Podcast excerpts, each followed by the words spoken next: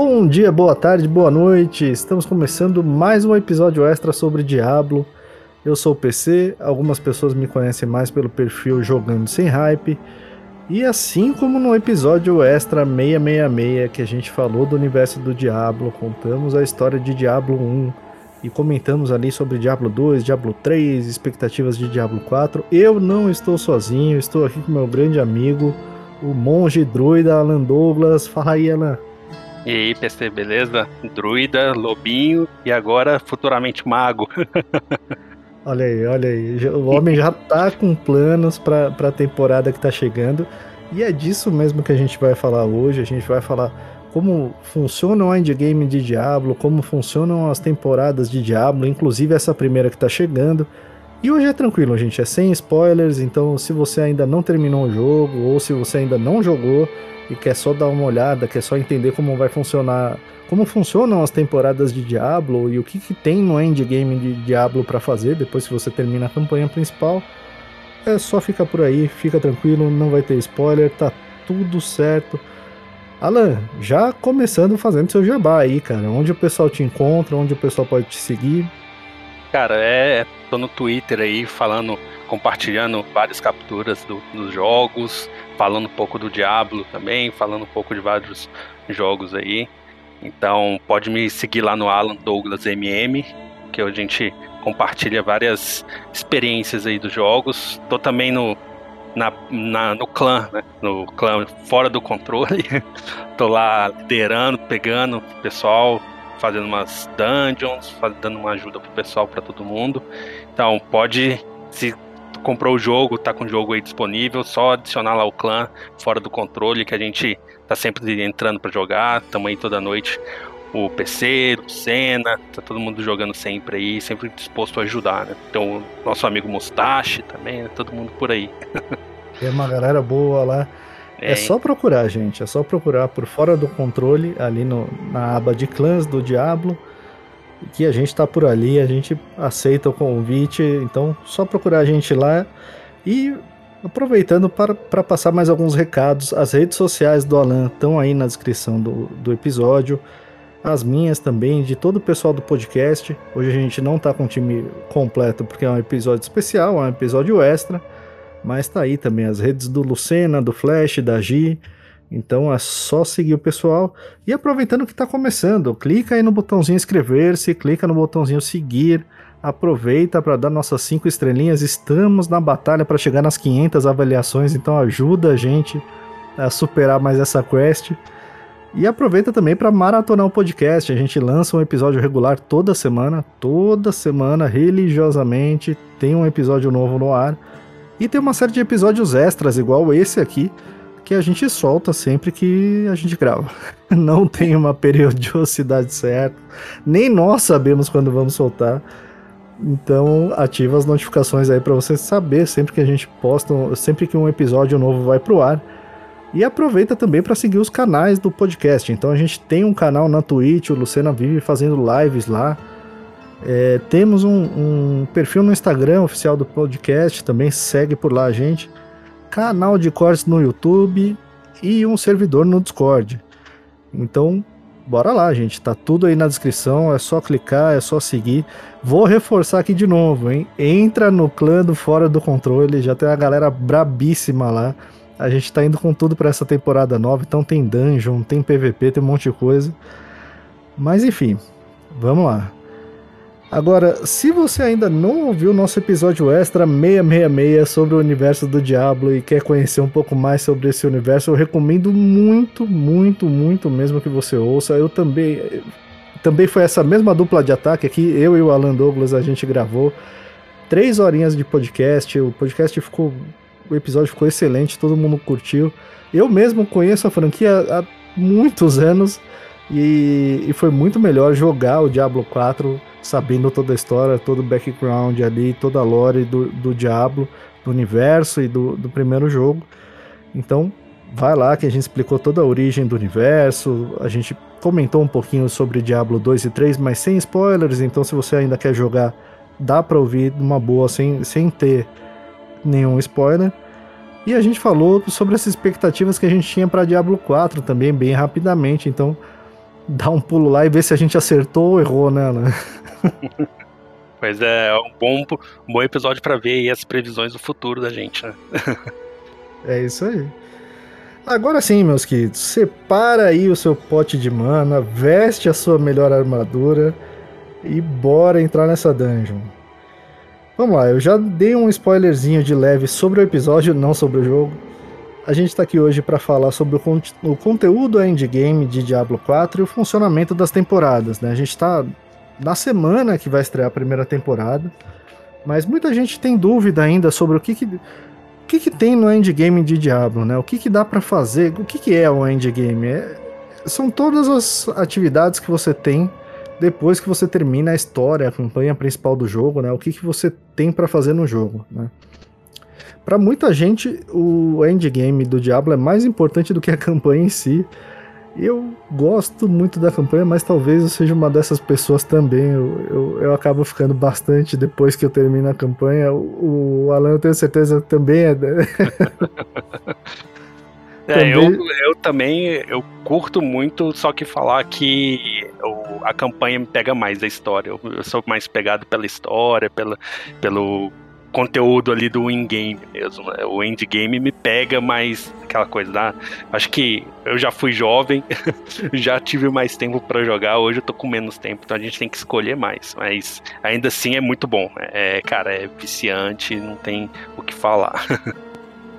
É, cara, eu fico dividido. Ainda bem que a gente não tem que fazer essa escolha, porque eu gostei bastante é. da campanha. A campanha foi excelente para mim, mas é, é, bem como o Alan falou: quando a gente tem menos tempo, o endgame é maravilhoso, mas falta tempo. pois é. Já para explicar por que, que falta tempo, é porque tem muita, muita, muita coisa no endgame de Diablo 4. O jogo é dividido em cinco regiões, né? São Cimeiras Fraturadas, Estepes Secas, Hauezar, Queijistão e Skosglen. Se eu falei alguma coisa errada, alguma pronúncia errada, vocês me perdoem, por favor, também dá um desconto. E queijistão não é a terra do queijo, que essa daí a gente sabe que é Minas Gerais, né? Exatamente. Exatamente. E em cada uma dessas regiões tem uma série de coisas para fazer que você pode fazer tanto durante o gameplay normal, durante a campanha, como depois que terminar o jogo. Né? Então, cada uma dessas regiões tem, por exemplo, três fortalezas que são, são áreas do mapa que estão ocupadas por inimigos, né? E, e que você pode reassumir o controle dessas áreas, né? Então, cada uma delas tem uma dinâmica própria, mas geralmente envolve você tem uma história daquela região, é sempre uma história legal. E geralmente envolve você batalhar ali, enfrentar um, uma, uma boss fight e retomar o controle daquele lugar às vezes você consegue até um marco de senda, que é o, o portal do Diablo 4, né? O, é o fast travel do Diablo, do Diablo 4. Algumas dessas fortalezas têm, outras não, mas valem bastante a pena fazer. Agora, uma das coisas que eu mais gosto nesse jogo, e tem muita, muita, muita, são ao todo são 213 sidequests divididas entre todas essas regiões, né? E eu o Alan estava falando, e eu gosto muito também da, da lore, que, que da, das histórias que essas side quests contam, né? Tanto ampliando a, a história do mundo, como história de, como se fossem crônicas, né, de personagens ali daquele mundo, o que, que eles estão passando, o que, que eles estão vivenciando. E eu acho que Diablo 4 acertou demais a mão nisso. Até as sidequests mais simplesinhas contam algum tipo de história, tem ali a ver com a cidade que você está visitando, o vilarejo que você está visitando, a região que você está. É, é, por exemplo, se você está no deserto, ou se você está numa região que, que tem um comércio marítimo, pirataria. Então, são sidequests bem legais, são bem ricas. Eu não terminei todas ainda, eu tô mais. Eu passei um pouquinho da metade. O, o Alan, eu acho que está mais avançado que eu nisso aí, né? É, eu consegui avançar bastante nelas e para mim tá faltando basicamente algumas que você começa só quando pega algum item, né? A gente tem algumas sidequests aí que você dropa um item quando mata um determinado inimigo e tal. Então, aí seu personagem ele até fala, ah, que item é esse, né? Então aí você leva para um, pra um vendor, um colecionador, alguma coisa assim, e ele meio que te conta um pouco mais da história. Né? Então tá faltando mais esses. Mas, cara, as sidequests são nesse nível, são é por mais que você tenha algumas de, do método clássico, ah, vai lá e mate os inimigos num lugar tal, sempre tem toda uma ambientação, né? E isso te transporta pro jogo, pro mundinho né, de santuário. Então isso é bem legal, porque ah, não é simplesmente ir lá e matar, né? O cara conta, ah, sou, minha, minha plantação está sendo assolada por lobisomens da área, e todos os lugares que você vê que tem lobisomens, tem uma alguma maldição rondando ali. Então é um cara que tá com problema na plantação dele com os lobisomens, um outro que a namorada fugiu com o namorado e me aconteceu alguma coisa que sempre acaba em desgraça essas quests, né, side quests. Então, que aconteceu alguma coisa com o namorado dela, a mãe dela pede para você buscar ela, então tem a ver com lobisomens, é, irmãos que fugiram juntos e tentam acabar com essa maldição de alguma forma. Isso é só um exemplo, né? É uma pequena área que tem essas várias side quests envolvendo um tema específico que te localiza, aí você vai para uma outra área do deserto, é coisas voltadas para aquele mapa, para aquela região. Você vai lá nos pântanos, tem as que se voltam para aquele local, então elas te localizam, te trazem, trazem uma riqueza bem grande ao jogo. Né? Isso, é, isso é bem legal. É, e até as mais simples. Tem uma que eu, eu já contei. Como eu já contei no, em outros episódios, eu me sinto à vontade para contar essa, porque é bem simplesinha. Você chega ali num vilarejo e tem uma, tem uma mãe, né? Tem uma senhora do lado de uma carroça, de um. E, e nessa carroça tem um corpo todo cheio de atadura, né? Um, é, um, é um corpo, uma pessoa morta. E aí ela pede para você chorando, e a dublagem é bem feita, né? Ela pede para você chorando que ela diz que o filho dela foi atacado por aranhas e, e, e pede para você ir na região lá e vingar. Só que toda é, é, essa é a Fast Quest mais simples, né, que a gente está acostumado a ver por aí, né, mas toda a, a, a riqueza de detalhes é, é, bem inserida naquele mundo, né, é, é, é, curtinha, mas é bem feita, te dá uma imersãozinha e te dá os motivos para você ir lá naquela região e atacar as aranhas que estavam lá. É, e, e a, a atuação, né, a gente lembrando aqui, está totalmente dublado em português, a atuação é espetacular, né, e, e ele, a ambientação, né, igual, ele exprimiu muito, ah, vai lá e mate a aranha, mas não, pô, a mãe tá chorando, tá em cima do corpo do filho, você vê ali cheio de ataduras, você volta, ela não simplesmente fala assim, ah, muito obrigado, e acabou, não, ela te agradece, fala assim, ah, eu guardei esse dinheiro para mandar meu filho para a cidade, mas como ele morreu, e eu vou te entregar e fique com isso e, e continua chorando. Então é bem trabalhada, ela é bem feita, ela é bem localizada, é bem atuada. E isso é uma das é uma side quest, né? É coisa pouca. Então, pô, isso se multipliquei por todas as side quests que tem o jogo, te dá uma, uma riqueza muito grande do mundo. Elas funcionam muito bem e não são só essas simples que a gente falou. Tem, tem side quests ali, por exemplo, é, inspiradas no filme Exorcista, e aí você tem uhum. várias. É, é uma, uma quest encadeada, né? Então você faz um trecho, daqui a pouco outro trecho, outro trecho, né? Ela vai, ela vai habilitando outras side quests, né? Tem uma outra do Hellraiser, só citando os casos que a gente já citou para não, não dar spoiler pra galera, mas valem muito, muito a pena. Então, mesmo terminando o jogo, tem isso para fazer. E além disso, tem, por exemplo, tem mais de 100 masmorras, né, as dungeons para fazer. Existem razões para você fazer essas dungeons. É, algumas delas têm essas side quests, têm uma história rica também. Outras dão o que a gente chama de aspectos, que são são habilidades que você pode inserir depois nos itens, né? Então vale a pena, você vai ter vontade de fazer algumas só para pegar aqueles aspectos. E também para fazer farm de item, grindar, subir de level, também faz bastante parte disso. O jogo ele tem, ele é separado em quatro dificuldades, pelo menos até agora. Né? Não, eu não acredito que a Blizzard vai inserir mais dificuldades, mas nada é impossível. É, desde o início do jogo você tem duas disponíveis ali, que é o aventureiro e o veterano. Elas vão do você pode ficar nelas do nível 1 até o level 50. Depois que termina a campanha do jogo e você faz uma dungeon especial, você habilita um novo nível de dificuldade, que é o pesadelo. E por fim, o último nível de dificuldade é, é ah, o pesadelo ele vai do level 50 ao 70. E chegando no level 70 ou um pouquinho antes disso, você consegue fazer uma dungeon para habilitar o último item, o último level, que é o suplício, né? Inclusive a gente fez essa dungeon no fora do controle, lá pelo clã.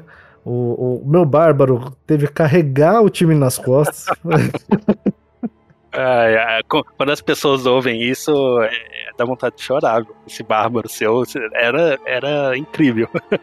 Eu não aguentava mais ficar revivendo o Mr. Mustache, o bigode. É. é mentira, meu bárbaro não parar e morrer.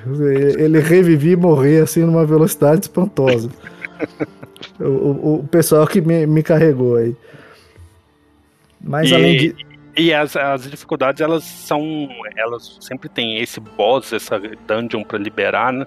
Só que elas não são é, efetivamente linkadas ao nível, né? A pessoa, se ela quiser, ela pode ficar tipo, no nível 1 até o final.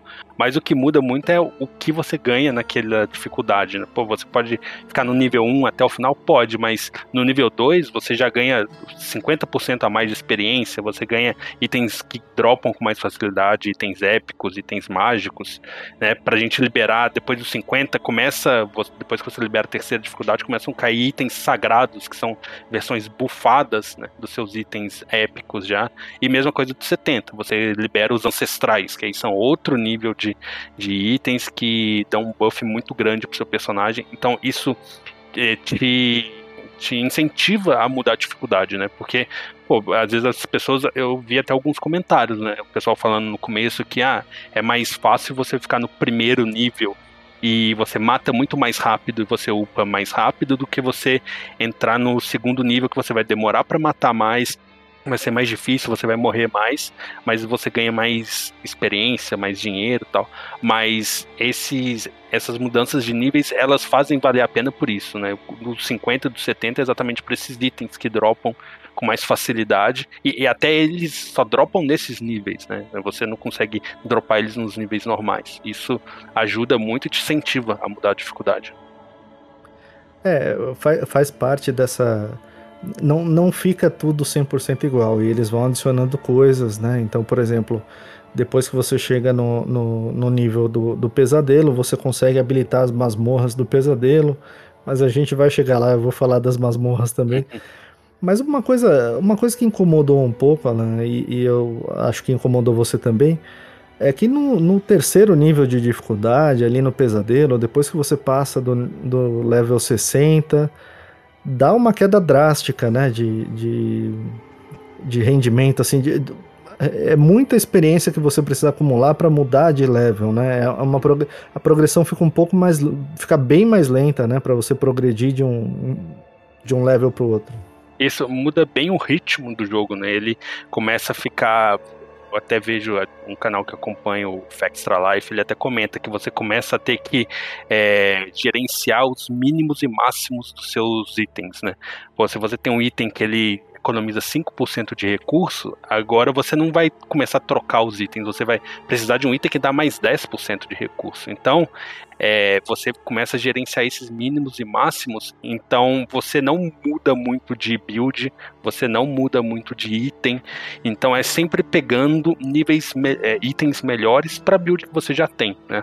Até você mudar algumas coisas na build, isso ajuda muito. Eu, por exemplo, eu tava, passei no 50, né, que é a, a pesadelo.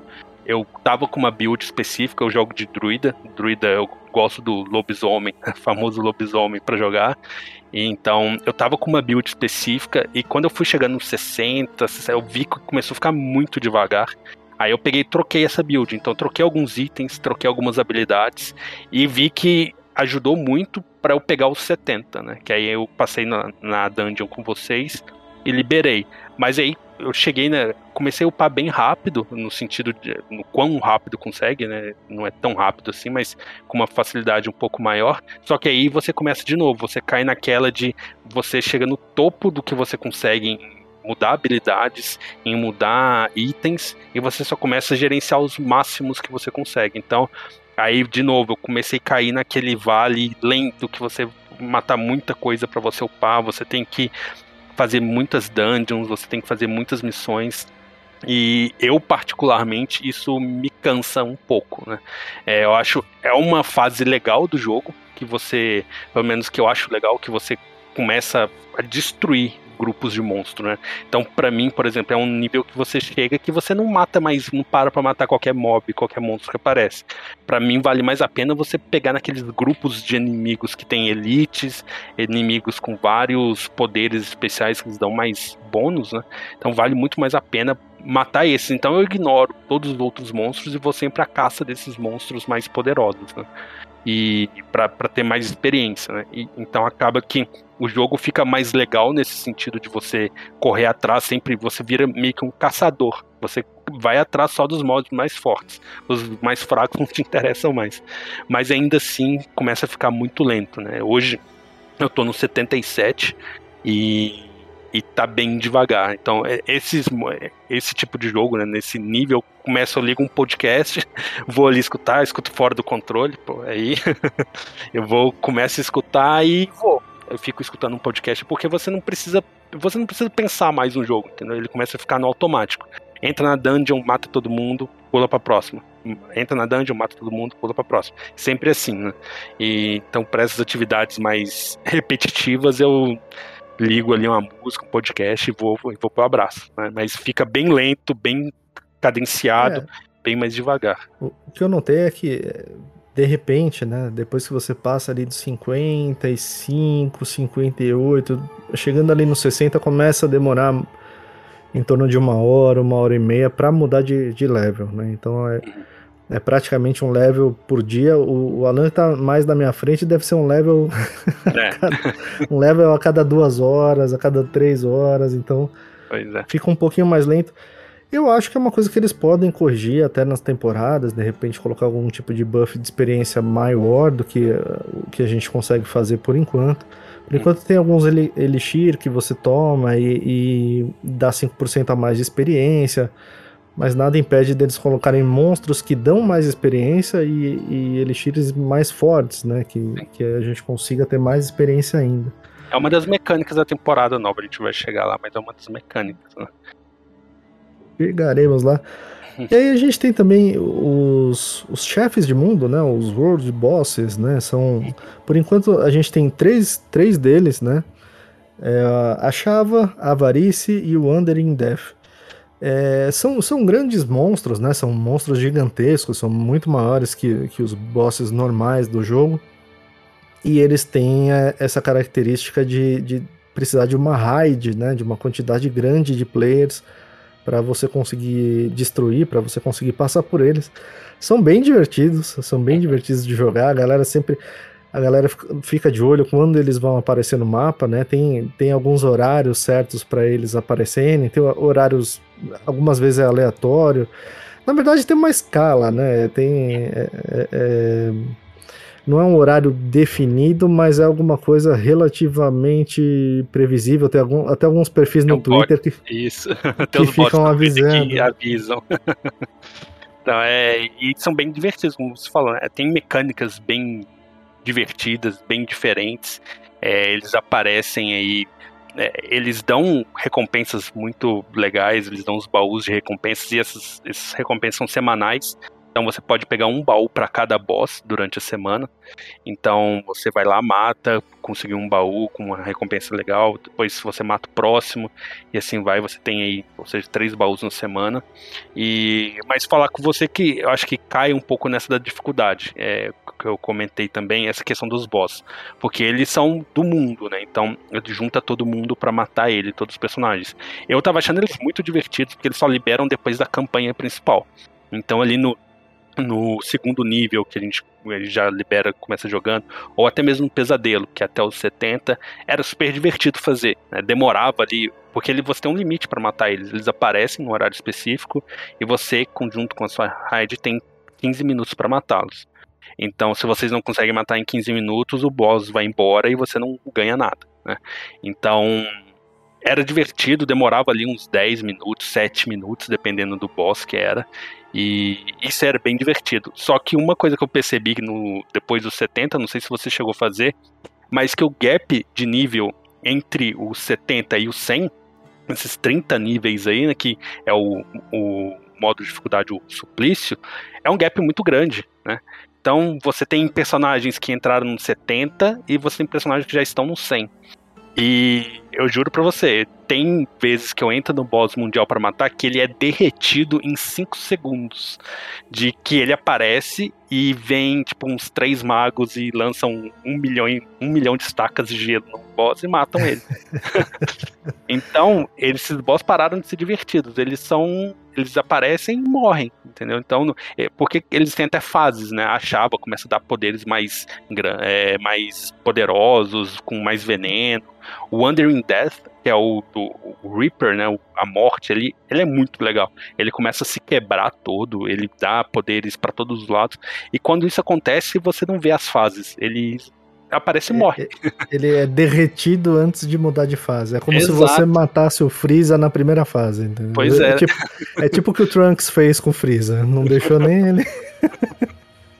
Você destruiu é... sem esperança nenhuma o boss, coitado, entendeu? Dá até dó, sabe? Dá vontade de se pôr, coitado do boss. Mas, Mas esse o, o Diablo, ele tem um pouco esse elemento, né? Eu lembro até no Diablo 2, a gente fazia aquele Chaos Run, né? Chaos Run, que era você ir lá e enfrentar o Diablo, né? Uhum. Chegava uma hora que você tava tão forte, cara, tava todo mundo tão forte, você chegava lá com uma party de oito ou seis pessoas, mas ele, ele malemar aparecia. Assim, era. Ele aparecia e já, já caía morto, assim. Era hum. mais pra pegar os itens. Aí perde um pouco da graça, né, do combate, né? De deveriam nivelar melhor, ou então é, é, é colocar essa janela de níveis um, um, um pouco menor, né? Só vai aparecer para quem tá de 70 a 80, e depois para quem tá de 80 a 90, e aí colocar uma escala maior, porque realmente é difícil, né? Se, você, se ele aparecer para quem tá com 70 e para quem tá com 90, se você deixar ele forte demais, é, é hit kill no, no, em quem tá com level 70. É, mas isso, isso e, é. é, e acontece isso, porque eu, ele fica marcado o nível do boss mais ou menos, é 90 mais, né? Então quando eu tava no 70, eu aparecia e falei, ah, deixei lá bonitão com a minha build, bater nele, até mano, um tapa que eu levei, o boss, tipo, sai daqui, mosca. Eu morri, com um tapa. E eu fiquei, caraca, mas o que, que é isso? O que aconteceu? Aí eu lembrei, putz. Mas aí, quando eu ressuscitei, quando eu voltei, ele já tava morto porque a galera derreteu ele. Mas eu falei, ah, os caras level 100. Destruiu, mas o boss level 90 e poucos, ele me mata com um hit que sou 70, né? Então, é, esse seria legal mesmo fazer essas segmentações de nível ou separa os servidores em níveis específicos, o que eu acho que ficaria melhor. Que deixar do jeito que tá e. Cara, é uma diferença muito grande. Né? Isso é, acontece também, não sei se você vai comentar do PVP, né? Mas isso acontece também no PVP.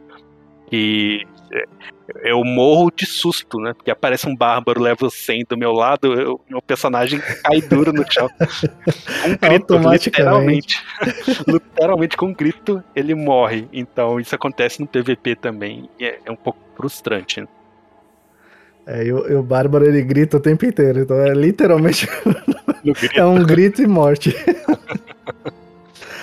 Agora, uma das coisas que eu mais gostei, é, que eu gostei tanto na lore do jogo, na história do jogo, da campanha, como nesse mundo, e eu gostaria até que fosse melhor aproveitado, é a, a Árvore dos Lamentos, né? Pra, pra quem não jogou, eu vou falar bem por alto, não vai ter spoiler, nada, mas a Árvore dos Lamentos ela é uma espécie de. Era uma espécie de oráculo no mundo do santuário, que é o mundo do diabo, é, na história do jogo, né? E essa árvore ela, ela permite obter conhecimento através de um pacto, né? E esse pacto envolve o, é a seguinte troca: você faz algum tipo de pergunta para a árvore, alguma coisa assim, alguma coisa que você precisa saber, por exemplo, onde está alguma pessoa, ou anjo, entidade, ou item e o pacto envolve a sua cabeça ficar pendurada na árvore por toda a eternidade depois que você morrer. Basicamente, esse é o pacto, né? E aí, depois que você termina a campanha principal, é, ela tem um papel no jogo, um papel bem grande até no jogo, na campanha do jogo, que a gente não vai falar aqui. É, mais pra frente a gente faz um spoiler cast e conta qual é.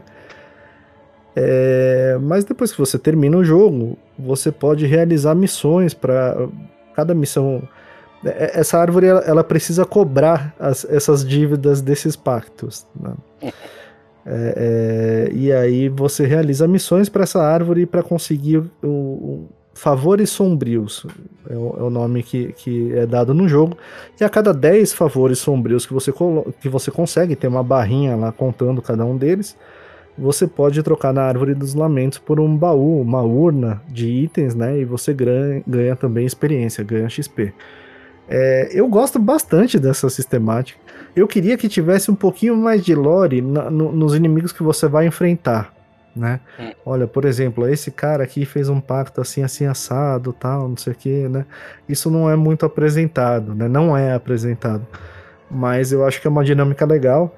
E tem, tem tanto você ir até uma região e eliminar um personagem, como tem ali também para você coletar algumas, algumas alminhas ali, alguns itens.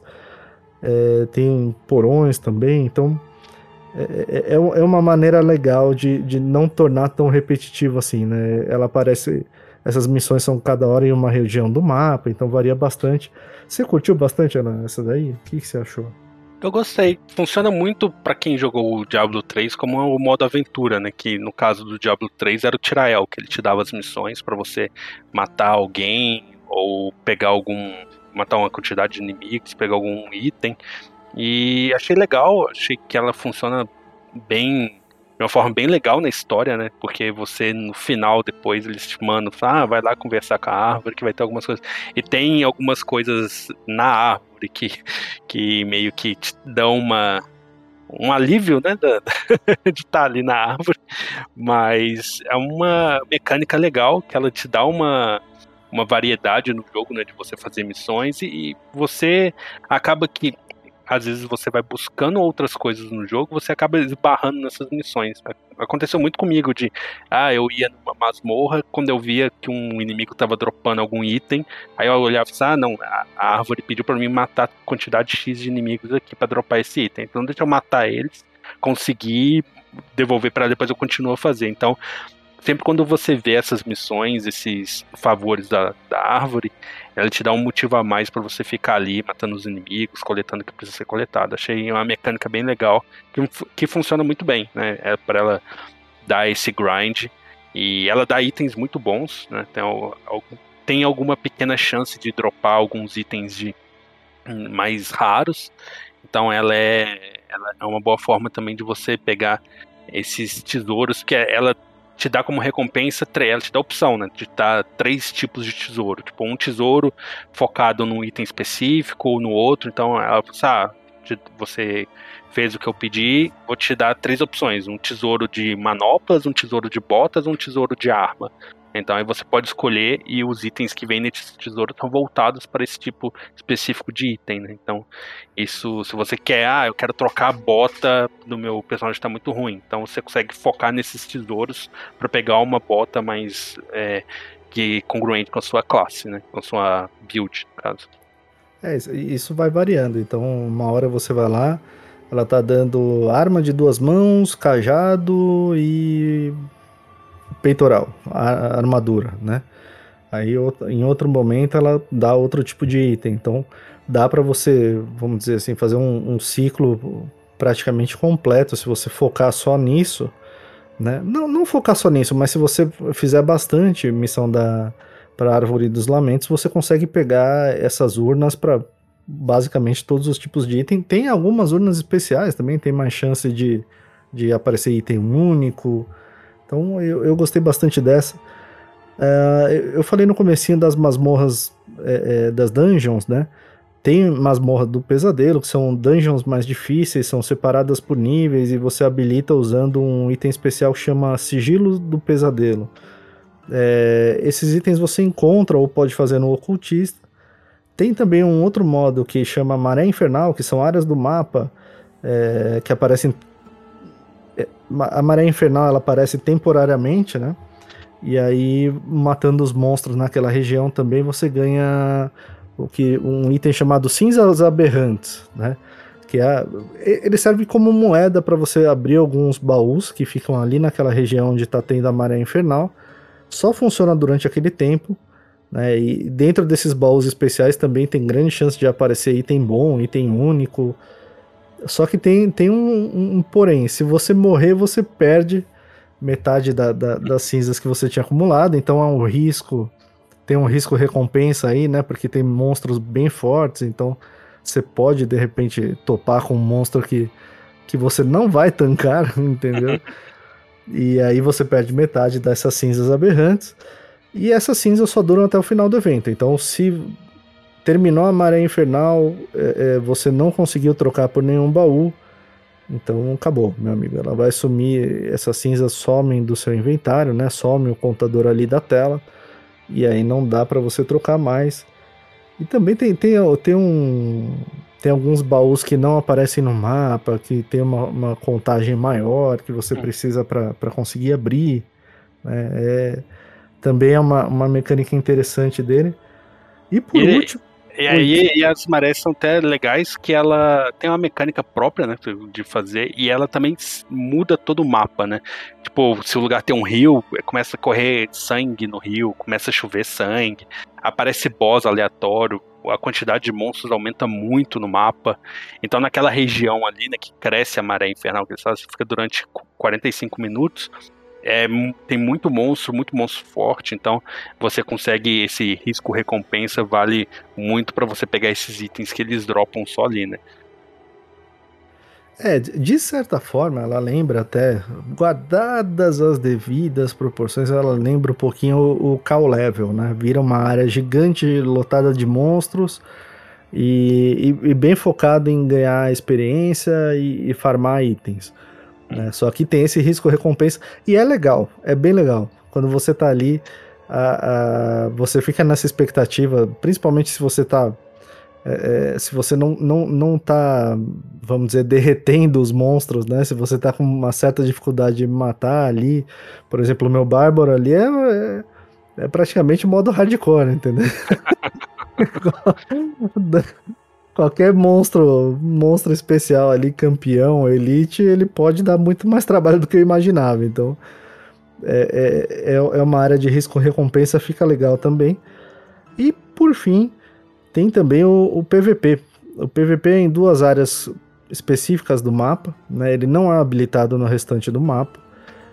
É, essas duas áreas são conhecidas como Campos do Ódio e elas ficam marcadas em vermelho também, né? E nessas áreas você, tanto matando monstro como matando players, você ganha um item chamado Sementes do Ódio.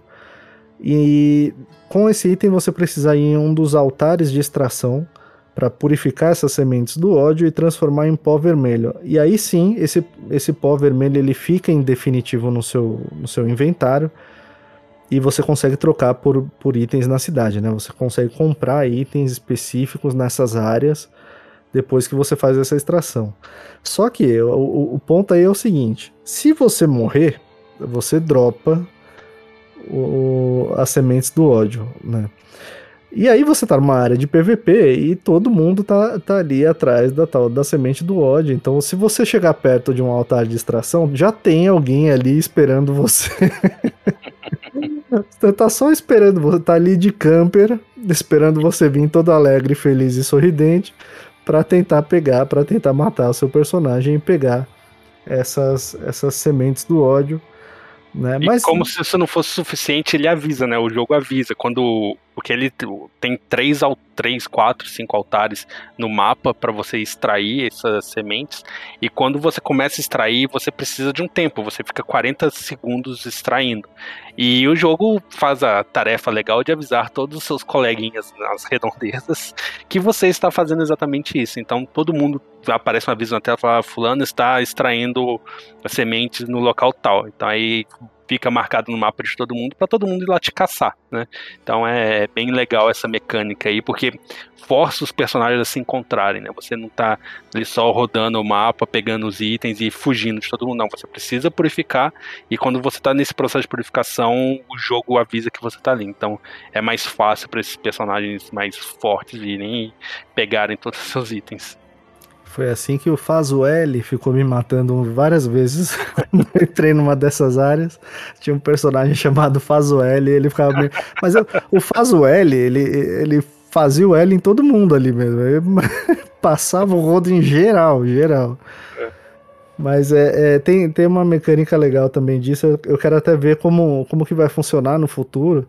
Se eles vão colocar mais áreas, se vão colocar algum tipo de arena, algum tipo de duelo, por exemplo, para você fazer em qualquer outro lugar, para dois jogadores conseguirem duelar sem ser numa área aberta.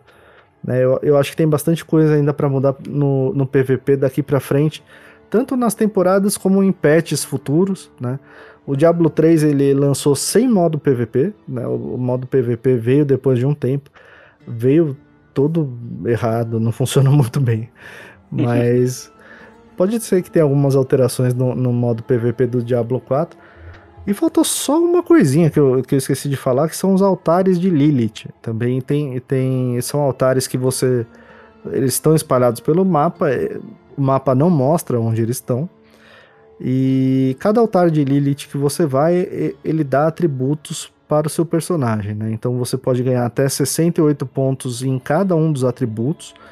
E ele dá tanto para aquele personagem que você está usando, como para qualquer outro que você tenha naquele mesmo reino, né? Então você pode ganhar até 68 pontos de atributo, 100 óbulos, que é um, uma capacidade de carregar mais 100 óbulos, que é uma espécie de moeda também dentro do jogo, e quatro pontos de excelência. Então, pegar os altares de Lilith para quem é perfeccionista, para quem quer fazer um personagem realmente forte, tanto para o PVP ou para o mundo normal do jogo, vale muito, muito, muito a pena, porque é, é muito ponto. São 68 pontos para força, para destreza, para inteligência, faz muita, muita, muita diferença.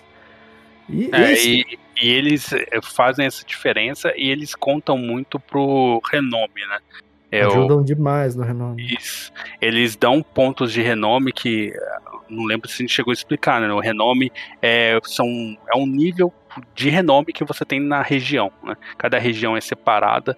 É, como você falou no começo, e cada região tem o seu renome. Então, você ganha esses pontos de renome que você vai tendo níveis, né? Você chegar, se você pegar, fazer todas as quests secundárias, pegar, liberar todo o mapa, pegar todos os altares, todos os checkpoints que a gente chama de marcos de senda, é, você ganha uma, fazer todas as dungeons naquele local, você ganha esse renome e a cada nível você libera uma, um, alguma coisa específica. Você pode liberar ponto de habilidade, você libera poções. Então você começa o jogo com três poções para serem usadas. Então, na medida que você vai liberando, você vai aumentando essa capacidade.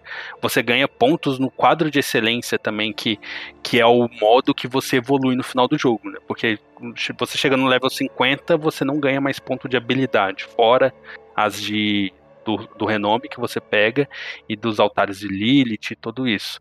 Mas você começa a upar o, o, quadro de excelência, que você são habilidades passivas que ele vai dando pro seu personagem, que facilita muito e, e meio que dá um buff nos seus poderes, né? Por exemplo, é, você pode ganhar mais recurso quando você mata um inimigo, determinado inimigo, é, usando um desses, desses é, a gente chama de glifos mágicos dentro do, do quadro de excelência. Né? Então você consegue pegar mais poder é, passivo para o seu personagem nesse quadro. Então acaba que ele é o foco do endgame, né? Você liberar os, os níveis nesse quadro de excelência e ajuda muito você pegar todos os altares, fazer todos os renomes e como você disse, ele libera para todos os personagens do reino, né? do reino no caso daquele servidor, o reino eterno. Né? E depois as temporadas serão divididas em outros reinos, mas o reino eterno é onde ficam todos os seus personagens fora de temporada. E você fez isso com o seu personagem principal, o seu druida. O seu mago vai ter lá todas as poções que você liberou, todos os pontos de habilidade que foram liberados, todo o mapa liberado, tudo isso com ele também. Então isso é, é bom porque não fica só no seu personagem, você não precisa sair pegando todos os altares em todos os personagens que você faz. Você faz isso uma vez e libera para tudo. É, é, essa, esse tipo de progressão, né, que você mantém para todos os outros personagens é, é, ótimo, né? Teve no Diablo 1, Diablo 2 não tinha isso, no Diablo 3 já tinha um pouquinho mais, mas também não nesse nível que o Diablo 4 alcançou. Então tinha muita coisa repetitiva, né? Você tinha que ficar fazendo por exemplo, a mesma quest, a mesma side quest que você fazia com Bárbaro no Diablo 2, você tinha que fazer também com a Amazon, tinha que fazer com o Paladino. Né? Você tinha que passar por exatamente todos os pontos de novo. E no Diablo 4 não. Eles colocaram a montaria. Né? É, é, é um, só o fato de colocar montaria já mostra que o mapa é infinitamente maior. Né? Seria terrível se você tivesse que, que ficar repetindo tudo de novo. Imagina, os altares de Lilith são mais ou menos 30 em, em cada um dos, das regiões. São cinco regiões.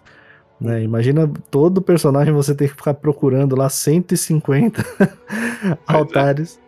É. Né? Seria terrível. Mas vale muito a pena. Então, se você não fez ainda, teve gente que perguntou pra gente no Instagram, na, na, na nossa DM, se, se precisava fazer. Sim, não é exatamente necessário. Você pode fazer dentro da temporada, você pode fazer a hora que você quiser, mas é uma coisa que vale bastante a pena fazer pelo menos uma vez. Uhum. Né? Se você puder fazer antes da temporada, né, antes de criar o primeiro personagem de temporada, é melhor, porque aí você já fica com isso habilitado não só para aquela temporada, mas para todas as outras, né? Uhum. É, e, e esse essa evolução do personagem para todos os personagens, essa evolução conjunta, é bem legal. Funciona para esses altares, para esse renome, funciona para montaria, como você comentou, né? Então, a montaria você ganha ela certo ponto da história, né? Então, depois você pega ela, você libera para todos os seus personagens. E como você falou, muda drasticamente. Tava jogando ontem com a, com a minha esposa, que ela, a gente joga, tá avançando bem devagar na história, mas a gente tá indo. E a gente liberou a montaria ontem. E ela falou, nossa, meu Deus, por que, que eles não dão isso no início, né? Eu falei, pois é, por que, que eles não dão isso no início? No jogo, parece até uma piada, né? Que o cara, quando ele te dá, ele até fala, mas pô, o cara não te deu o cavalo dele até agora. Você fala assim, é, pois é, né? Vontade de voltar, ela dá uns tapas na cara dele mas vira quase uma piada no jogo. Mas ela libera para todos os personagens, então você já consegue com todos. E uma coisa interessante também que a própria campanha, depois que você finaliza, né? A gente estava falando de endgame, mas o conteúdo endgame ele fica liberado para todos os seus personagens se assim você quiser, tá? Então você, quando você cria o personagem na tela de criação, você tem a opção de criar ele pulando a campanha, né? Até depois que você criar, se você botar na metade da campanha e você. Ah, não, terminei a campanha com outro personagem.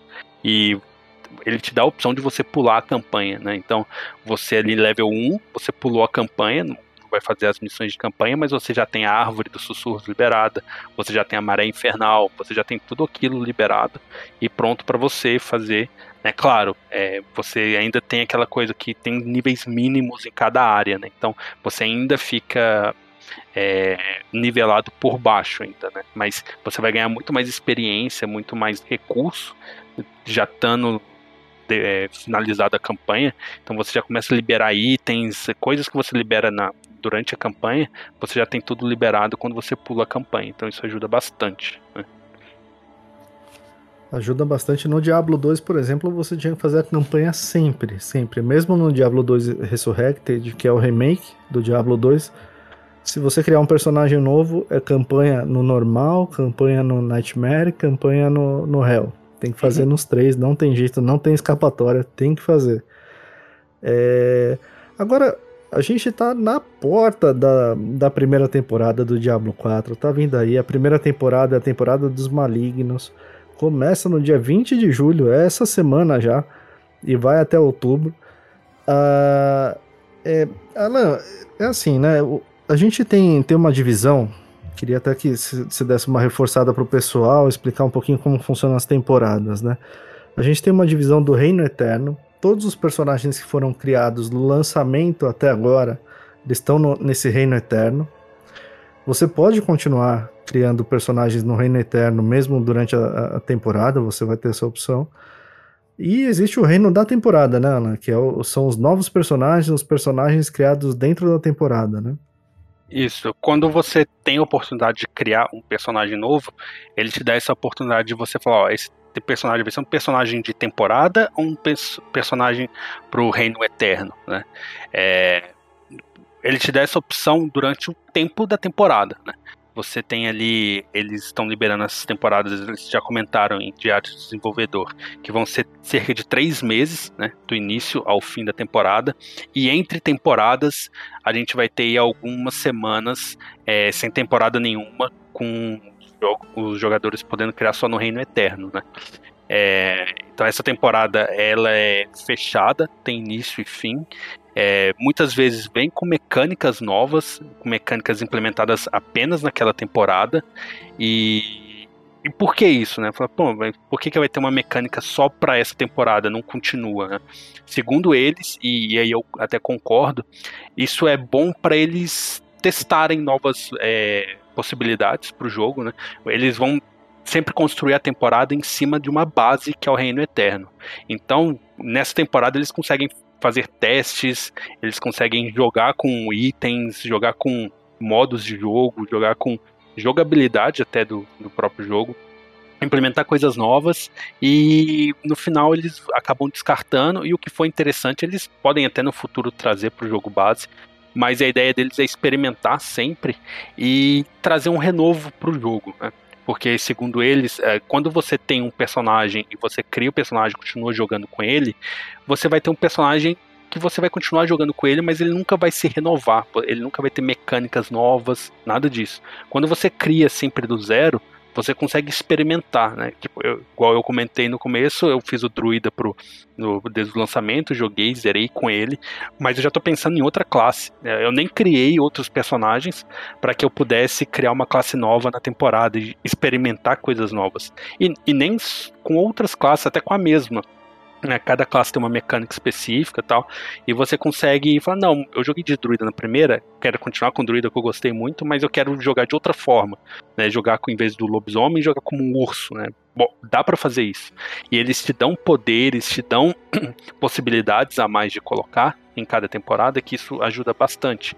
E isso também é bom porque, é, segundo o que eles falaram, eles não criam um monstro que é o jogo. Né? Ele já tem várias mecânicas do jogo, já tem vários é, modos de jogo, já tem vários itens, ele tem todo um esquema, né, toda uma construção que ela é bem balanceada. Né? E quando você adiciona coisas, você pode quebrar o jogo. Né? E, pô, isso fechado numa temporada, beleza, fechou na temporada, a gente tira depois. Se você começa a incluir essas coisas, às vezes você tem uma mecânica que não conversa com uma mecânica de uma outra temporada. E se você começar a acumular isso, vira um um monstro. Não tem como você gerenciar um jogo dessa maneira. Então a ideia deles é sempre criar do zero e fazer, né? E montar todas as, é, todos os modos, tudo que tem no jogo de novo naquela temporada. E até por isso que eles. É, a ideia deles é você sempre criar do zero os personagens. Porque a ideia também é que nunca ninguém vai começar uma temporada na frente de ninguém. Né? A temporada entra com todo mundo criando personagens level zero, sem item nenhum né? Você entra com o personagem pelado. Você tem a opção, sim, de carregar, de pular a campanha, é apenas essa opção. E algumas coisas que você consegue carregar do renome que a gente comentou, né? As únicas coisas que vão ser carregadas para a temporada, e aqui já citando a primeira temporada, né? vão ser carregados para ela, é o seu né, são é o mapa, o mapa revelado, que é a névoa do mapa. Então, se você liberou a região X, você vai ter ela liberada com o personagem da temporada. E os altares de Lilith. Então, se você pegou todos os altares, você liberou isso para todos os seus personagens, inclusive para aqueles que vão ser criados na temporada, né? E, e até uma mecânica que não estava inclusa no começo do desenvolvimento do jogo, né? Eles até brincaram no desenvolvimento, falaram, pô, é, é, o pessoal reclamou que não ia ter isso, né? vou ter que ficar pegando todos os altares, toda a jogabilidade, e, e eles implementaram, né? Então você pode fazer isso, é, pegar todos os altares e com o mapa todo liberado para nova, mas você precisa entrar no jogo é, para você fazer isso. Então eles a temporada lança no próximo dia 20, né, nessa semana, mas no dia 18, que pra gente aqui no tempo de gravação é amanhã, eles vão liberar um patch de atualização. É o patch que vai trazer todas as mudanças da temporada, todo o conteúdo da temporada, tudo vai ser vai ser liberado, vai ser trago e instalado no cliente do jogo amanhã, dia 18. Né? E o que eles pedem é que você, depois desse dia 18, entre com o seu personagem com maior nível, com maior coisas liberadas, com tudo que você tem, o seu personagem, seu main, que eles falam, seu personagem principal. Né? Porque aquilo ali vai ser liberado para toda a sua conta, né? Eles vão meio que vincular o que você conseguiu de altares e de mapa liberado para todos os personagens da sua conta, né? Então, É, você, por exemplo, eu vou entrar com meu druida lá, liberar tudo que eu tiver liberado, e quando eu criar um personagem da temporada a partir do dia 20, às 14 horas, que já está marcado até o tempo Brasil que eles vão liberar, é, você consegue criar o personagem de temporada com tudo aquilo já liberado. Então esse renome vai dar a opção de você já ter as, a, mais potions de cura, mais poções de cura e mais um ponto de habilidade. Então você já vai começar um pouquinho na frente ali, né? Vai ser uma vantagem legal. Mas então você precisa entrar, né? Porque a ideia deles que no início não era criar nada, agora eles têm como você carregar esse progresso, mas você ainda precisa fazer esse login. E não é excluído. É, vamos supor, você tem vários personagens, né? Ah, eu joguei com meu personagem, meu druida, eu joguei mais na região das cimeiras, liberei tudo lá. Mas com meu bárbaro, eu liberei só no segundo mapa. E então eu vou ter que escolher qual dos dois vai entrar para liberar, para ser o, meio que o nivelamento da minha conta? Não, ela não é exclu exclusiva, ela é adicional. Então eu entro com meu druida, vou liberar todos os altares que eu tenho com meu druida. Eu entro com meu bárbaro, eu vou liberar todos os altares que eu tenho com meu bárbaro. Eu entro com a minha maga, faço a mesma coisa. Então, ele vai juntando tudo para quando eu criar o meu personagem de temporada, ele tenha todo esse progresso agregado carregado para ele, né? Isso vai ser feito uma vez só, segundo eles, né? É, essa mecânica vai ser implementada, não estava no desenvolvimento do jogo, mas eles se implementaram de acordo com o feedback e não vai ser mais necessário fazer, porque eles falaram que isso vai ser linkado à conta. Depois disso, qualquer coisa que você liberar vai ser adicionada na sua conta normalmente, sem maiores problemas. Você que tem personagem hardcore, não morra até o dia 20. pois é. Se conce... Eu sei que você está concentrado nisso faz tempo, mas faz um esforcinho a mais, tá? Pois é, ficar com tudo liberado dá um trabalho bem grande para você liberar tudo. E em personagem hardcore, então, né? fora uh, o trabalho que é o perigo de você morrer para qualquer qualquer queda de conexão. exato, exato. Se você não conseguiu escrever seu nome ali, seu, seu, o seu nick na, na estátua da Blizzard, manda pra gente que a gente eterniza. porque, olha, fora do controle. É, porque olha, quem, quem joga de hardcore chegar no nível 100 merece mesmo um troféu, merece se eternizar de alguma maneira, merece. Coloca um in memória no final do episódio, o nome de quem conseguiu chegar no 100 com o personagem de cor. In memória fora de controle. Cara, no Diablo 3, eu cheguei no, no, no nível 69, que era um antes do 70. com Witch só Doctor. Pelo só pelo meme, só pela, pela, pela melhor, pela hashtag, pela posição. E morri um nível antes de, de chegar no nível máximo, com 27 horas que eu tinha naquele personagem, cara. Que, que ódio. Porque demora muito mais. para você jogar no hardcore, você tem, tem que ser muito mais cuidadoso. Você não pode morrer. Né? Então você vai mais na boa, né? E, e eu morri assim de bobeira, faltando um nível para chegar numa. com ódio, cara. É, Aí... o que mais tem história eu vejo no, no Twitter, o pessoal colocando de personagem hardcore que morreu porque esqueceu que a, que a dungeon que ele tava, é, os monstros depois de morrer eles explodiam. O cara matou o monstro, ficou pegando o item e esqueceu. Aí explodiu, ele morreu. Ele ficou olhando. Você via a alma do cara saindo pelo olho, assim, sabe? o espírito deixou ele por um segundo. uma, uma parte da alma do, do da pessoa, do dono Morreu do personagem, junto. vai junto, vai junto. Aquelas é. alminhas, elas estão, elas estão, tem um, tão conectadas ali, entendeu? Elas vão para a é. mesma praia do Death Stranding. Né? é. Mas, gente, é, cada, cada temporada tem, tem o seu tema. Essa é a temporada dos malignos, né? Pelo, pelo que a Blizzard divulgou.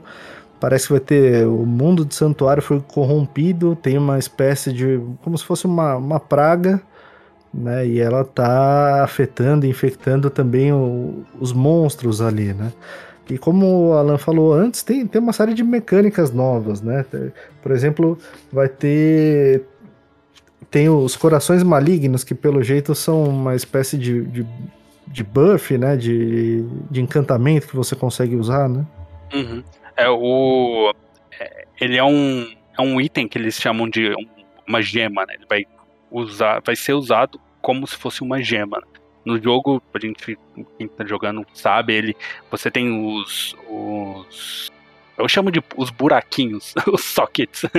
os buraquinhos de cada item que você pode colocar gemas nele. Né? São tem... aqueles eh, engastes, né? Engastes, isso aí. É, falar buraquinho é mais legal. você tem os engastes que você coloca a gema, e cada gema dá uma habilidade específica, né? Você tem as gemas que dão. É, usar aqui como as resistências. Tem gema amarela, gema azul, vermelha, branca e as gemas de caveira. Cada uma dá um, um bônus específico para a peça de armadura em que ela está. Se é uma peça de armadura, uma joia, um amuleto, uma arma, ela muda de acordo onde ela está engastada. Né? E a, a mecânica que vai ser implementada nessa temporada são os corações malignos, que você vai ter os engastes malignos que você consegue colocar esses itens nesses engastes, né? E são poderes. É, eles não liberaram nenhum poder. É, nenhuma listagem de poder ainda, mas são, segundo eles, são poderes absurdos, que você facilita muito a sua build, facilita muito o, a sua construção de personagem, né? E eles vão ser divididos em quatro grupos, uh, os corações na, nessa temporada. Então vai ser o Vicious Heart, que é um. Ele é vermelho, que ele dá um poder mais ofensivo. O Brutal Heart, que dá, é, é o azul, o coração azul, ele dá um poder defensivo o Devil's Heart, que é a, ele é rosa, ele dá algum poder de utilidade pro seu personagem. E tem o Wrathful Heart, que é, ele é meio branco, cinza, que ele dá um super poder pro seu personagem.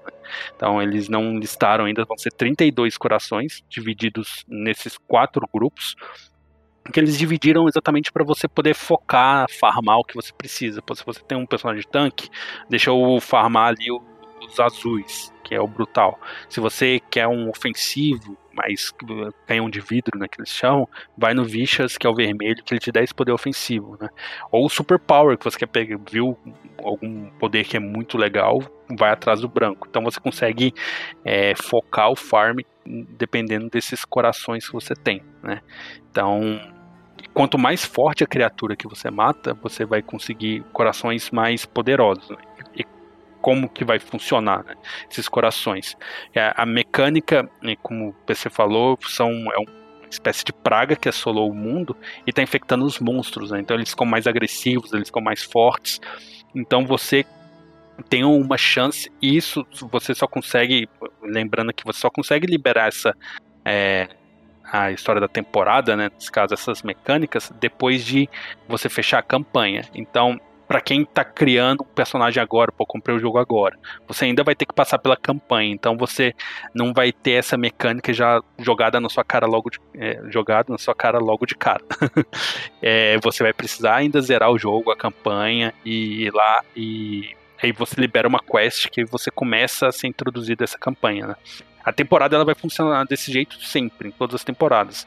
Você tem uma historinha por trás, não é nada que modifique a lore, então não esperem uma continuação da final do jogo, porque isso não vai ser feito na temporada, isso vai ser feito em futuras DLCs, eles já falaram.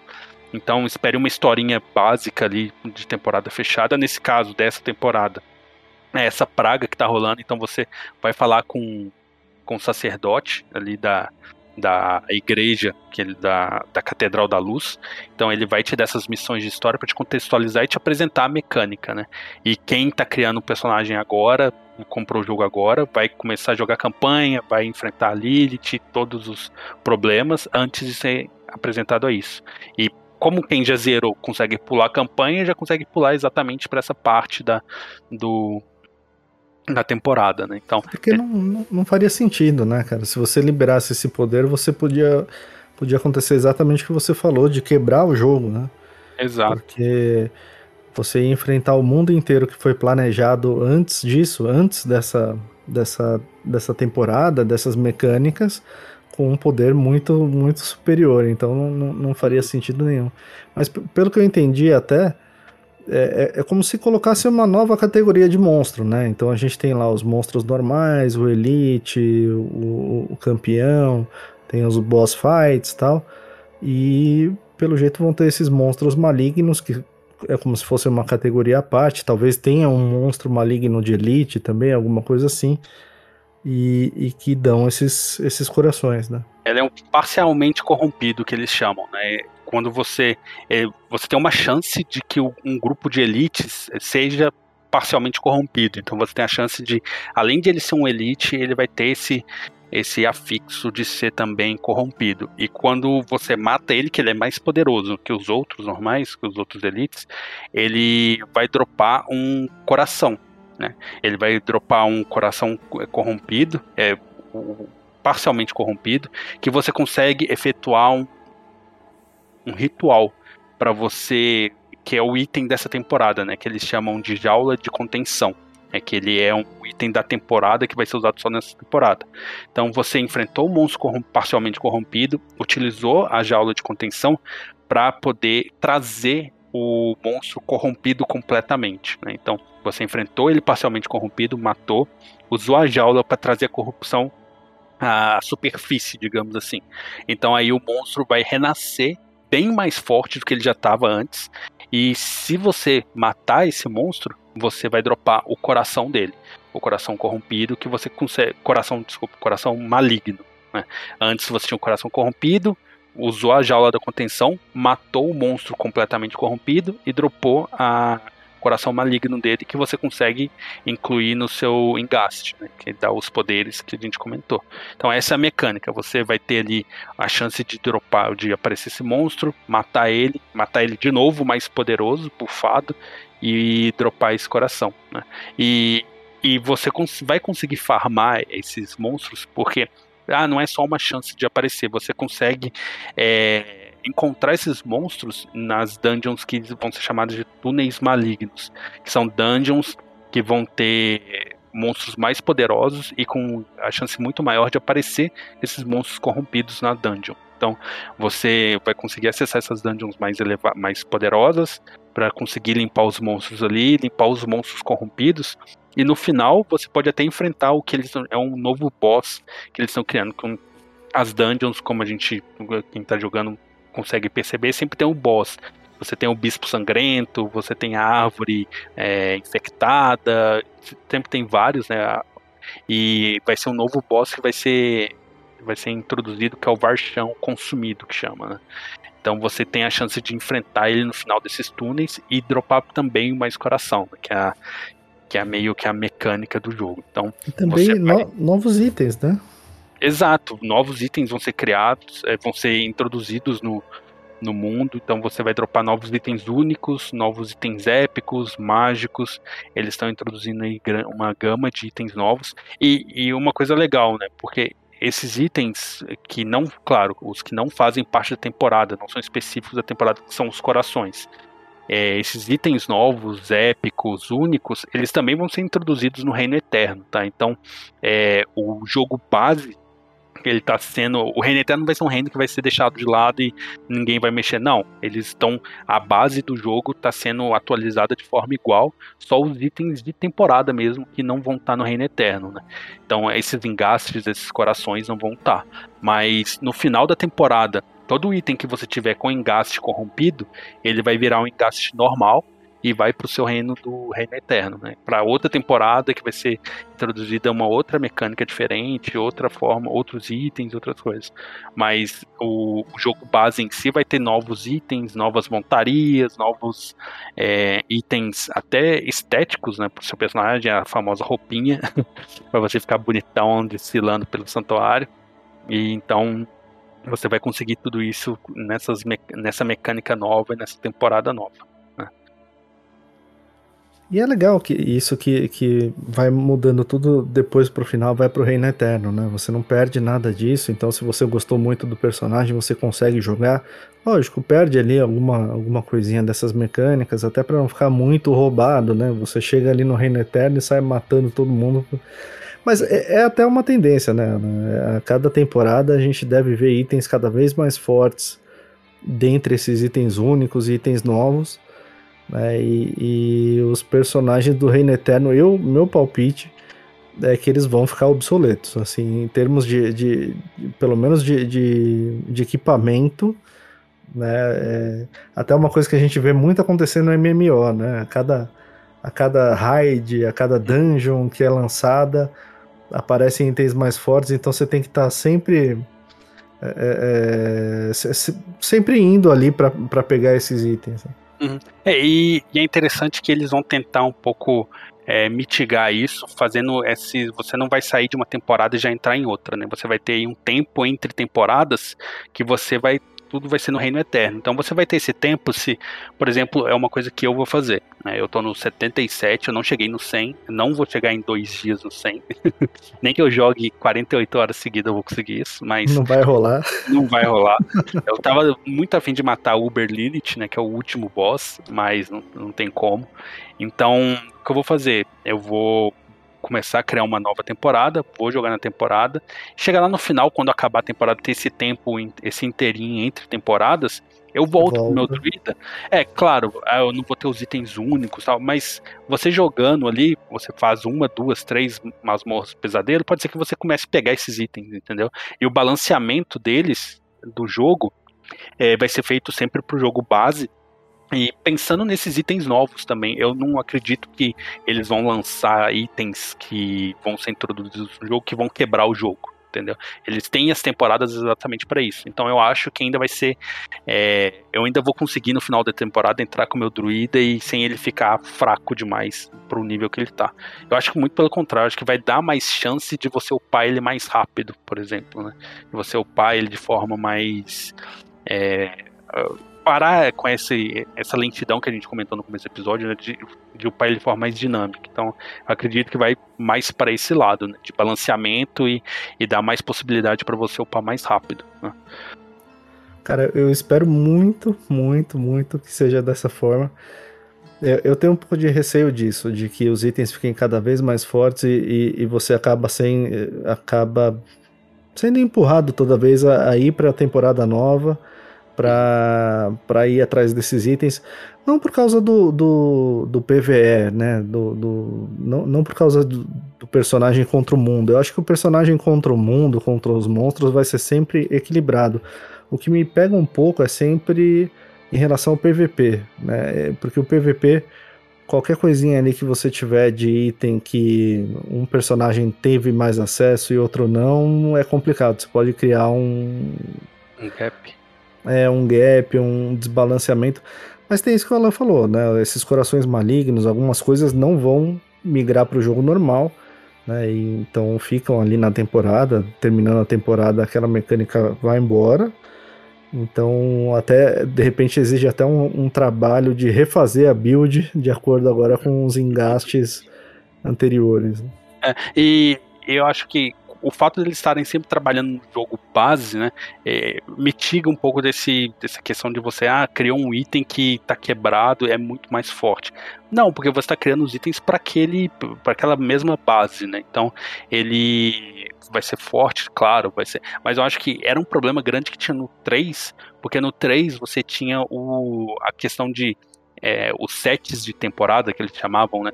Você tinha o item, além do épico que a gente tem hoje, que é o laranja, você tinha os verdes, que eram um conjunto da temporada. Que esses sim eram sets, tipo, se você equipava o equipamento todo do seu monge, por exemplo, você conseguia os poderes de, de tornado que ele tinha lá. Então, é, você dava uma sinergia boa para aquela para aquela para aquele set de armadura que você tinha de arma e ela conversava bem quando lançava a próxima, você tinha outro set de, tempo, de temporada que meio que tornava mesmo o anterior obsoleto. Mas era um set de, de, de itens. Então, é, eu acho que o que eles estão trazendo pro, o 4 agora é essa questão estética, né? Que você consegue transmogrifar os itens, os seus sets, eles ficam vinculados mesmo à parte estética, não mais à jogabilidade.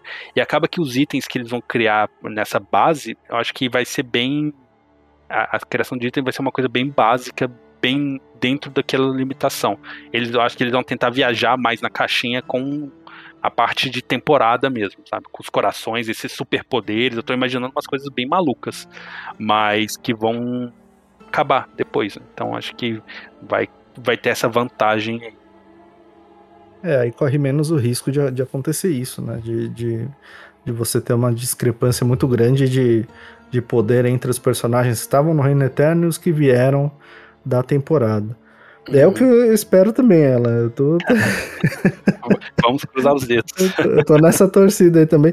Mas do, do, que eles falaram, eu acho que tá num caminho mais para isso. Eu, eu, tenho os meus traumas do passado que, que, então, que me deixam um pouco de, de, de pé atrás nisso. Mas eu, eu acho que tem grandes chances deles acertarem nisso, até para não matar o jogo base, porque Gente, por exemplo, vai. A, a gente ainda tem espaço para DLC, talvez mais que uma DLC. Então, é uma coisa que a Blizzard deve estar tá pensando, né? Você... É, isso é preocupante, eu acho que numa DLC você citou. É, porque a temporada é aquela coisa, vai iniciar, fechar, acabou a mecânica. Agora, numa DLC, sim, isso pode ser um problema, porque eles podem colocar coisas que. Por exemplo, quem não compra DLC não vai querer ter acesso. Pô, eu não quero comprar essa DLC. Então, como que eles vão fazer de implementar uma mecânica, alguma coisa que vai ficar no jogo base, mas que algumas pessoas podem não ter acesso porque elas não têm a DLC. Então, pô, você vai ter quem estiver comprando a DLC vai ter mais poder dentro do jogo. É, isso é meio quebrado mesmo, porque eles vão estar tá crescendo uma base que nem todo mundo vai ter acesso, né? Ou eles dão a DLC para todo mundo que a Blizzard, né, gente? Não vai ser assim. Eu acho que não, hein, Alan? Eu acho que. Eu eu tenho certeza que não. É, acho que não. É. Ou eles vão ter que quebrar a cabeça para fazer. Porque a gente tem muito problema, como você falou, no MMO, né? Você. O World of Warcraft era assim, tipo, lançava uma expansão nova, pô, a, a anterior ficava ultrapassada, que muitas vezes você passava correndo, voando por ela para não aproveitar nada, porque, ah não, o meu foco tá lá na frente, é na outra temporada. É, então acho que eles vão ter que pensar, eles vão ter alguns anos aí para pensar nisso daí. É, a discrepância de itens é, é, é, enorme, né? Eu lembro Sim.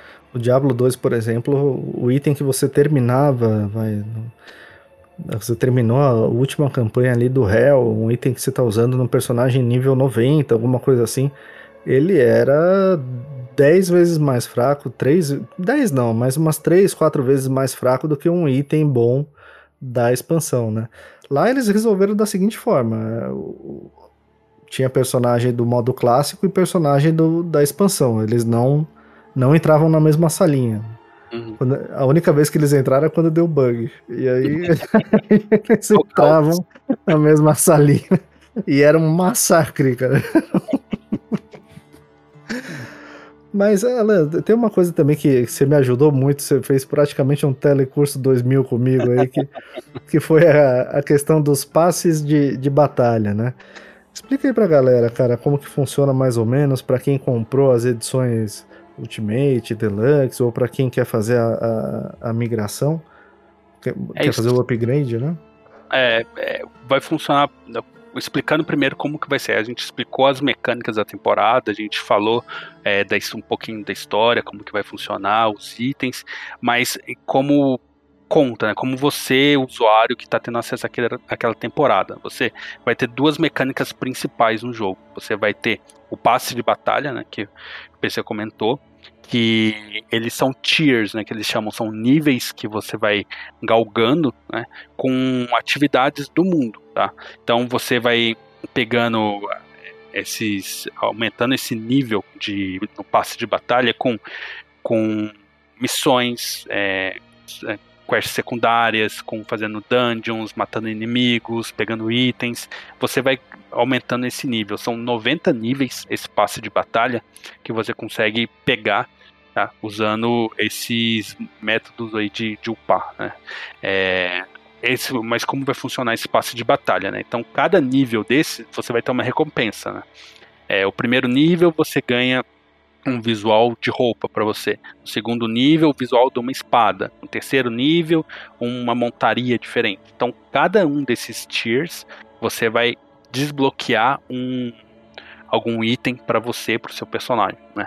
É, e como que funciona nesse caso? Aí entra as versões do jogo, né? A gente hoje tem três versões: a versão base, a versão básica do jogo, a versão é, que é a, a Ultimate, não, né? A versão. Acho que, é, acho que é a Deluxe. A, a Deluxe, isso. É a, a, normal, a Deluxe e a Ultimate. São três versões. A normal, você tem acesso a esses tiers, você vai upando eles, mas você tem alguns números desses tiers que são grátis. Né?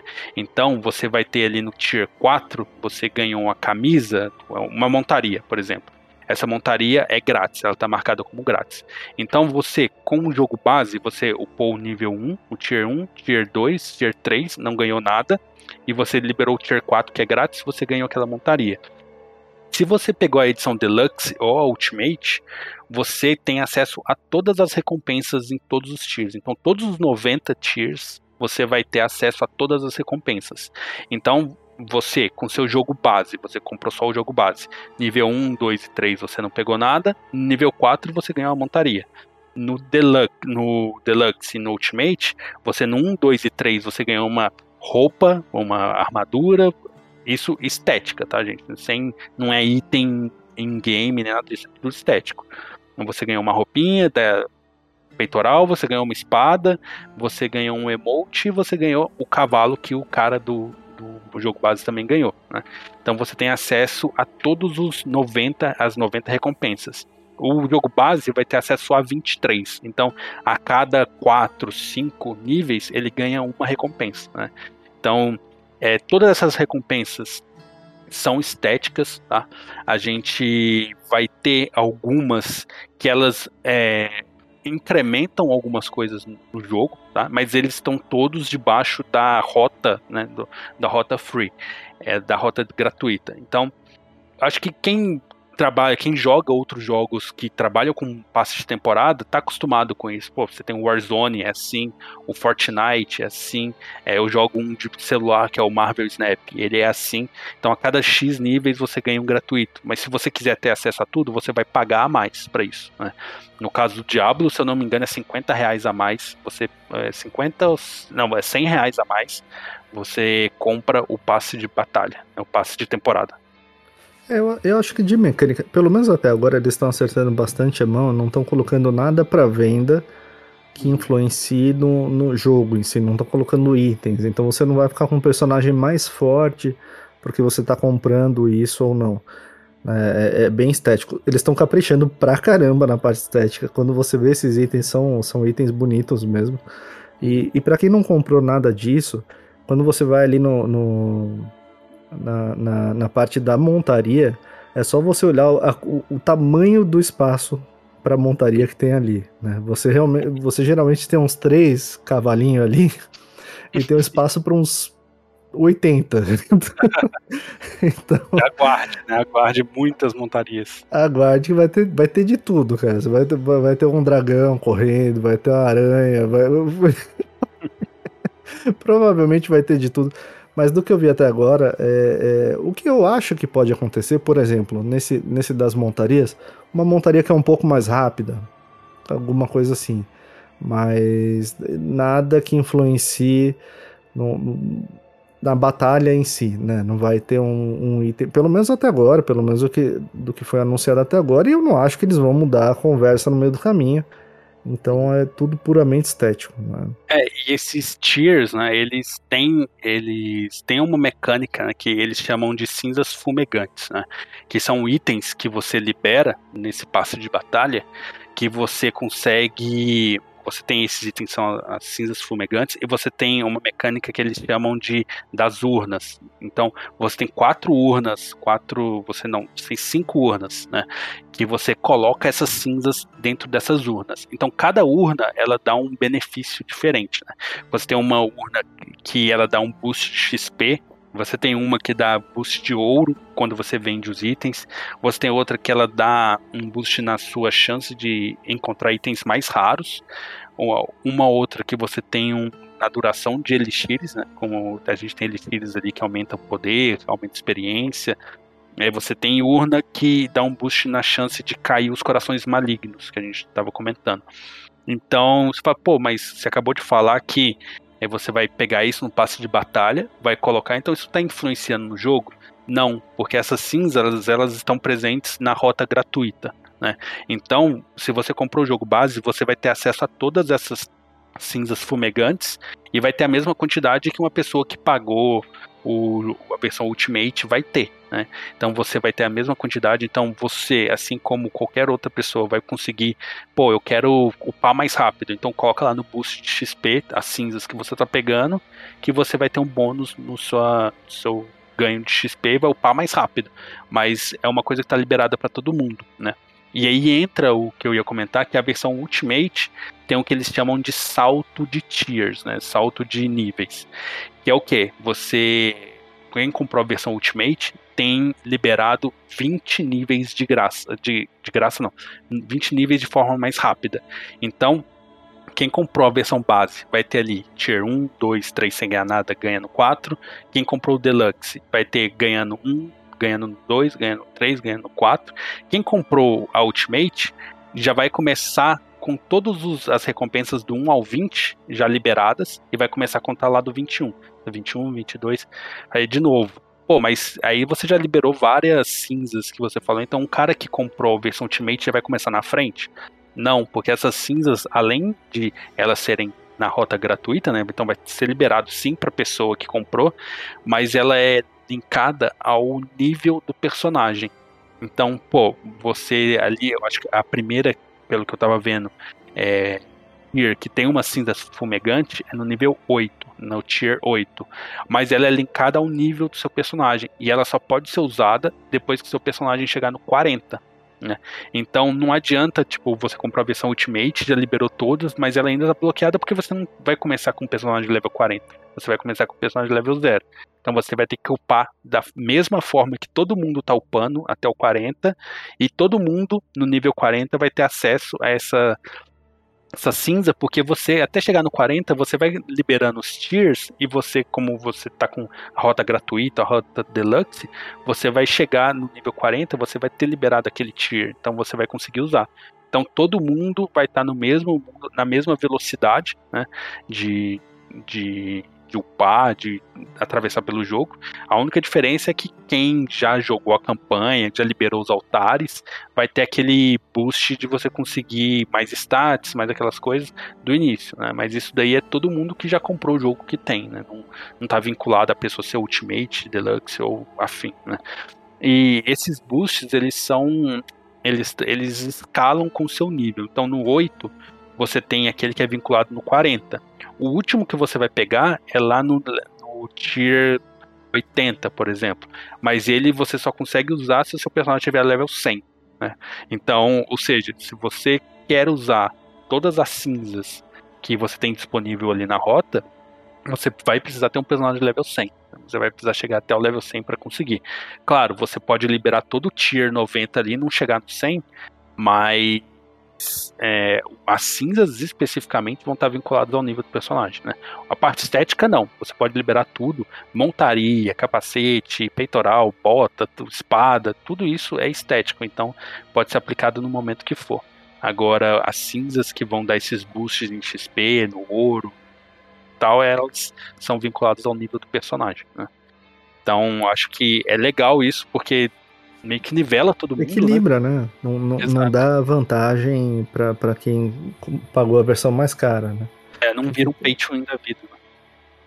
Fica bem equilibrado entre todos. Eu, eu gostei bastante desse sistema, eu achei que, que fica, fica bem justo.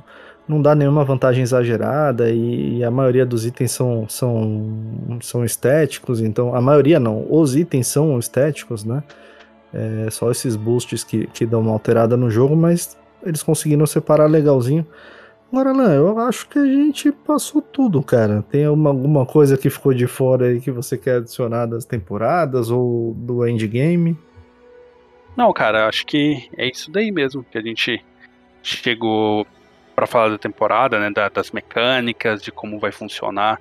Acho que deu pra gente explicar direitinho como que funciona esses saltos de, temporada e é aquela coisa, a gente consegue gastar dinheiro no jogo, né, para ganhar esses tiers e tal, mas é aquela coisa, por mais que você gaste, você vai estar tá gastando apenas esteticamente, né, pro jogo.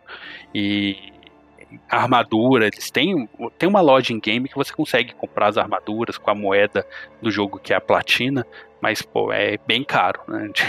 é bem salgado ali. Então, acho que mil platinas é cerca de 100 reais e você não compra uma roupa legal, sabe? As roupas mais legais é, é 1.800. É, é a mais das skins. Nossa, é difícil. Né? A Blizzard mete a faca sem dó. Mas, cara, acho que é isso daí. A gente vai ter três meses. E uma coisa que eu pesquei, não é nada oficial, né? Mas vendo as imagens do jogo, eu vi que fica um, quando você entra no jogo, né, já fica escrito lá, a temporada começa dia 20 de julho, no caso, né? então depois de é, na quinta-feira. Uh, quando eles soltaram os prints da nova temporada, fica escrito lá que a nova temporada, que a temporada termina dia 9 de outubro. Né? Não é nada confirmado, mas nos prints que eles colocaram, aparece que a temporada vai terminar dia 9 de outubro. Então a gente vai ter quase três meses, não vai nem dar três meses fechado, mas três meses para jogar, para aproveitar o jogo ao máximo com essas mecânicas novas aí que, que vai ter para mostrar. Né? E provavelmente deve ter algum sisteminha de ladder também, né? Aquele, aquele que vai mostrando o ranking das pessoas que. quem tá em cada nível, esse tipo de coisa. Uhum. É, também... eles não, não comentaram ainda nada de, disso, mas eles já comentaram nos diários de desenvolvedores que eles vão sim implementar, mas que por enquanto não tá na, na não tá na prioridade deles. Eles falaram que vão colocar mais ou menos por volta da segunda, terceira temporada depender da velocidade de desenvolvimento das coisas que eles estão tentando implementar. Né? Então, acho que é isso. Acho que é isso, minha gente. Então, Alan, brigadão de novo, cara. Mais um episódio de Diablo no ar. A gente precisa, já, já, já vou falar aqui para gerar o compromisso. A gente precisa fazer agora um episódio com um spoilercast Diablo 2, Diablo 3 e Diablo 4 então, é um já, finalzinho já... polêmico, né? O pessoal tá comentando na, no Twitter lá, vem perguntar pra gente, né? Pô, o que, que você achou isso? Ah, acho que é a Miss Fanelli que veio falar com a gente, né? Pô, e aí, o que, que vocês acharam disso? Pelo amor de Deus, vem falar comigo. E, e, até comentando sobre o, o spoilercast, né? A gente, o que a gente falou sobre a história, né? fazer um, soltar um patch note aqui. porque. ah, é verdade, e, tem um patch note. É, o, é o Fubarion. Né? Ele, no Twitter ele é conhecido como Fubarion, Priest of Hatma. É o cara é fã do Diablo 4 também. Né? Mandar um abraço para ele que ele veio comentar comigo, né? Que eu dei uma deslizada no último cast que a gente falou sobre o Diablo, né, sobre a, na hora que a gente fala ali sobre a fé Zacarum, né, eu tinha comentado que o Mephisto criou como um, modo de controlar né, as pessoas. Mas não, ele não criou, tá, gente? Então o, o Fubarion veio falar isso comigo e mandar um abraço para ele aí, que ele só usou disso, né? A religião ela já tinha sido criada, ela foi criada pelo Akarat, que é, ele é até citado várias vezes no jogo, né? Como meio que um profeta da religião deles. E com orientação de um anjo mesmo, só que é um anjo que chama Iaérios. E ele não é um dos arcanjos nem nada, mas ele foi essa religião foi criada com pelo Akarat com guia do anjo e aéreos, e o Mephisto apenas usou dessa religião para espalhar sua influência, né? Então, é, dessa deslizada aí, valeu Fubarion pelo, pelo toque, fica esse, esse patch note aí pra, pra galera como Ficou, bônus no final. Ficou a DLC, a mini DLC é. do, do nosso episódio do, o episódio 666 teve essa, essa DLC. Pô, gente, três horinhas de episódio aí. Deu, deu, deu. deu pra falar bastante. Deu pra falar bastante, deu pra falar bastante. Mas, cara, agradecer de novo a presença do Alan. Valeu, Alan. Vamos gravar esses spoilercast. Tem mais coisa vindo por aí. Tô, tô ouvindo rumores, rumores rumorosos sobre alguma coisa de Baldur's Gate. Não sei se. A gente tá conversando aí Vamos ver sim, cara. Valeu pelo convite. É sempre um prazeraço estar aqui com vocês. Fico muito feliz. Já comentei, acompanhava vocês aí no Twitter. Você, o Flash, Lucena, Gi. E, cara, bater esse papo de temas, de falar de joguinhos é sempre bom, né? Então, quando for falar de Diablo, Baldur's Gate, CRPG, é, Dragon Age, cara, eu amo de paixão Dragon Age. Aquele episódio que vocês fizeram com o Colute, cara, eu já ouvi, já coloquei no repeat aqui várias vezes que é a minha franquia favorita. E quando eu ouvi, foi, putz, os caras falaram de, Baldur, de Dragon Age, toda vez que o Lucena coloca no. no como é, na na lista dele de, de jogos esperados, na tier list dele de, de melhores notas, eu faço isso aí, Luciano. A gente vai ter um jogo nota 100 no Metacritic que vamos na fé que Dragon Age vai ser esse jogo. então, a expectativa pode... é super baixa, é o jogo de nota 100. Ah, cara, eu tô, eu, Dragon Age pra mim é nota 100 pra cima, tem que ser, pelo amor de Deus. tô esperando demais já esse jogo. Mas, gente, Obrigado também a todo mundo que chegou até aqui. Se você curtiu o podcast, ajuda a espalhar a palavra. Sigam o homem, o, o link está na descrição aí. Sigam o Alan. Siga todo mundo que está lá também. Meu perfil, perfil da Gi, do Lucena, do Flash. Ajuda a espalhar a palavra. Joga nos grupos de WhatsApp, grupo do Telegram, comunidade do, do, do, Facebook, do Orkut, do Threads, de todas as redes sociais que você frequenta. Do LinkedIn, por que não? Por que não? Manda aí no grupo do trabalho, dá essa força pra gente. E valeu, galera. Obrigado, um abraço, até mais. Tchau, tchau. Tchau, tchau, gente. Falou.